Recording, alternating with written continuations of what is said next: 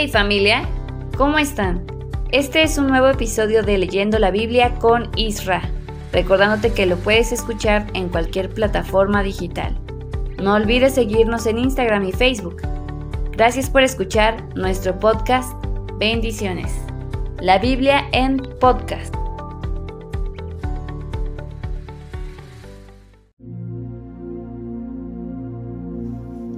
Hola, ¿qué tal? ¿Cómo estás? Muy buenos días, muy buenas tardes, muy buenas noches.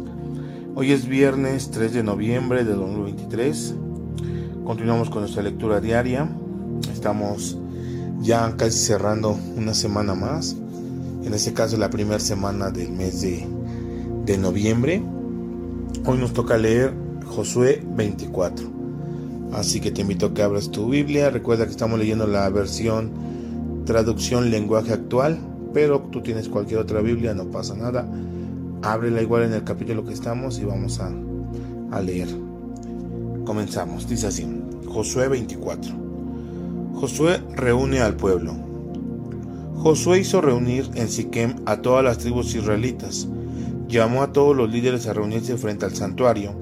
Allí le dijo a todo el pueblo, eso es lo que el Dios de Israel les dice. Hace mucho tiempo, sus antepasados vivían en Mesopotamia y adoraban a otros dioses. Uno de sus antepasados fue Tera, el padre de Abraham y Nahor. Desde ese país conduje a Abraham por toda la tierra de Canaán, le dio un hijo que se llamó Isaac, y de él nació una familia numerosa. A Isaac le di dos hijos que se llamaron Jacob y Esaú. A Esaú le di la región montañosa de Seir, pero Jacob se fue a Egipto con su familia. Más tarde, Envié a Moisés y a Aarón para liberar a los antepasados de ustedes, pero, pero a los egipcios les causé grandes desastres. De allí hice salir a los antepasados de ustedes y los guié hasta el mar de los juncos. Cuando los egipcios que los persiguieron con carros de guerra y caballos me pidieron que los salvara, entonces yo puse mucha oscuridad entre ellos y los egipcios e hice que el mar se los tragara y se ahogaran. Ustedes saben bien todo lo que yo hice en Egipto. Después vivieron mucho tiempo en el desierto, hasta que los traje a la tierra de los amorreos, al este del río Jordán. Los amorreos salieron a combatirlos, pero yo les di la victoria a ustedes y así conquistaron ese territorio. Después Balac, rey de los moabitas, se puso en contra de ustedes y mandó a llamar a Balaam, le pidió que los maldijera, pero yo no se lo permití y él tuvo que bendecirlos. Fue así como los salvé a ustedes. Luego cruzaron el río Jordán y llegaron hasta Jericó. Los de Jericó pelearon contra ustedes y también todos los pueblos de Canaán, pero yo hice que ustedes los vencieran. No fueron ustedes los que derrotaron a los dos reyes amorreos, sino que ellos huyeron porque yo los hice temblar de miedo. Yo les di a ustedes esas tierras, no tuvieron que trabajarlas ni edificar ciudades. Ahora viven allí y comen uvas y aceitunas de huertos que jamás plantaron el pueblo renueva su pacto con Dios. Luego Josué añadió, respeten a Dios, obedézcanlo y sean fieles y sinceros con Él. Desháganse de los dioses que sus antepasados adoraban en Mesopotamia y en Egipto, y obedezcan solo a Dios. Si no quieren serle obedientes, decidan hoy a quién van a, a dedicar su vida. Tendrán que elegir entre los dioses a quienes sus antepasados adoraron en Mesopotamia y a los dioses de los amorreos en, cuyo territorio ustedes viven ahora. Pero mi familia y yo hemos decidido dedicar nuestra vida a nuestro Dios. El pueblo le respondió, nunca abandonaremos a nuestro Dios, jamás seguiremos a otros dioses. Dios puso en libertad a nuestros antepasados, Dios libró de la esclavitud de Egipto, sabemos de los milagros que él hizo y de cómo nos ha protegido al pasar por muchas naciones hasta llegar aquí. Dios expulsó a todos los pueblos que estaban en nuestro camino y a los amorreos que, aquí vivían. Por eso obedeceremos a nuestro Dios. Josué les dijo, no es fácil vivir para Dios. Él no tolera el pecado ni acepta dioses rivales y espera que se le obedezca en todo. Si les son infieles, no los va a perdonar. Aunque siempre ha sido bueno con ustedes, se enojará si lo abandonan y adoran a otros dioses. Los castigará y los destruirá por completo. El pueblo le respondió a Josué, jamás haremos tal cosa, hemos decidido dedicar nuestra vida a nuestro Dios. Josué les dijo entonces, ustedes mismos son sus propios testigos de que han decidido vivir para Dios. Así es, respondieron ellos. Josué añadió, entonces desháganse de esos dioses que todavía tienen y prometan ser fieles al Dios de Israel. Y el pueblo respondió, nosotros viviremos para Dios y solo obedeceremos sus órdenes. Así fue como aquel día Josué y el pueblo reafirmaron en Siquem su pacto con Dios. En ese pacto se insistió una vez más en las leyes y mandamientos que el pueblo debía obedecer. Josué las escribió en el libro de la ley de Dios.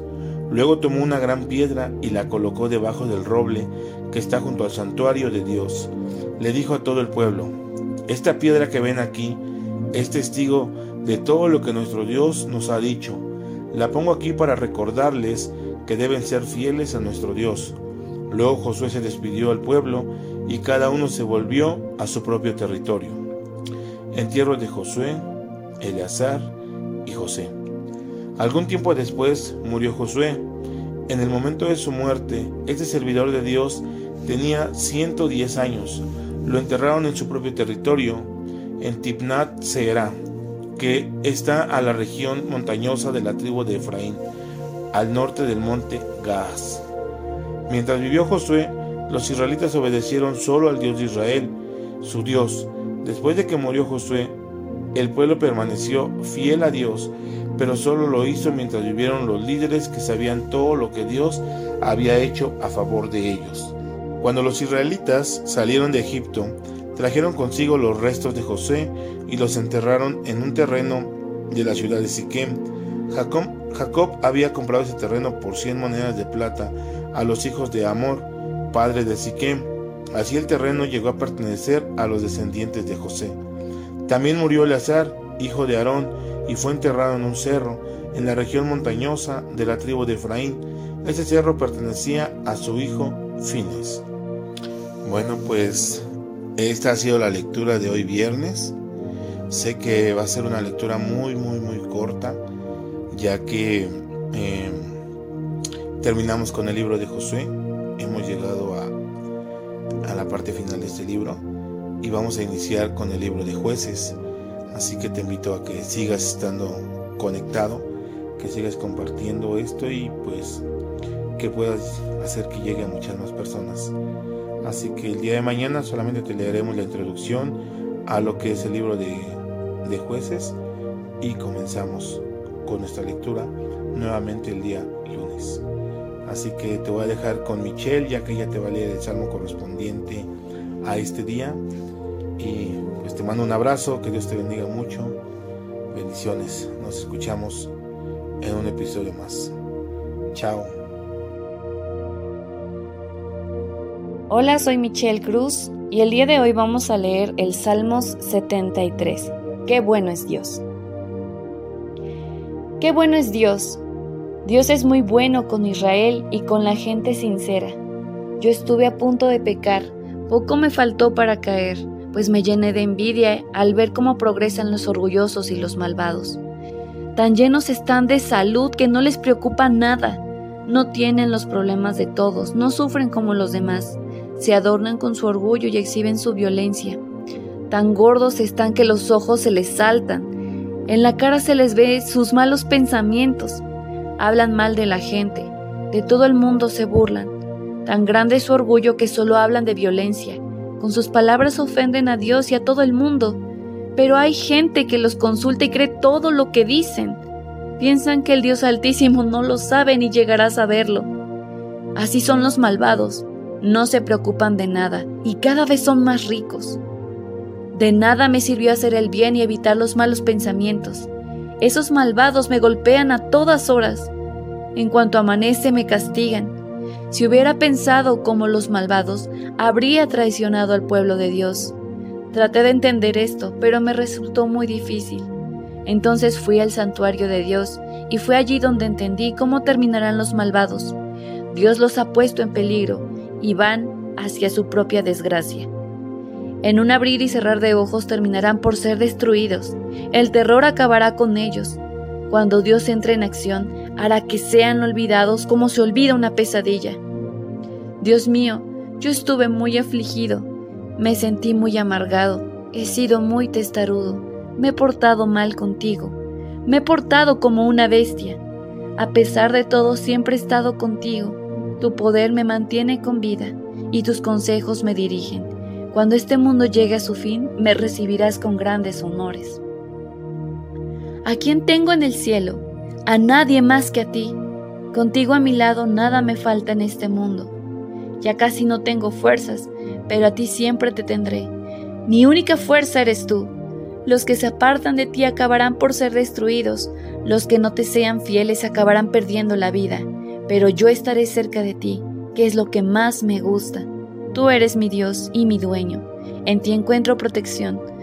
Por eso quiero contar todo lo que has hecho. Este es el Salmo 73 del día de hoy, viernes 3 de noviembre. Esperamos que sea de mucha bendición para tu vida y te invitamos a que sigas en este podcast y lo compartas.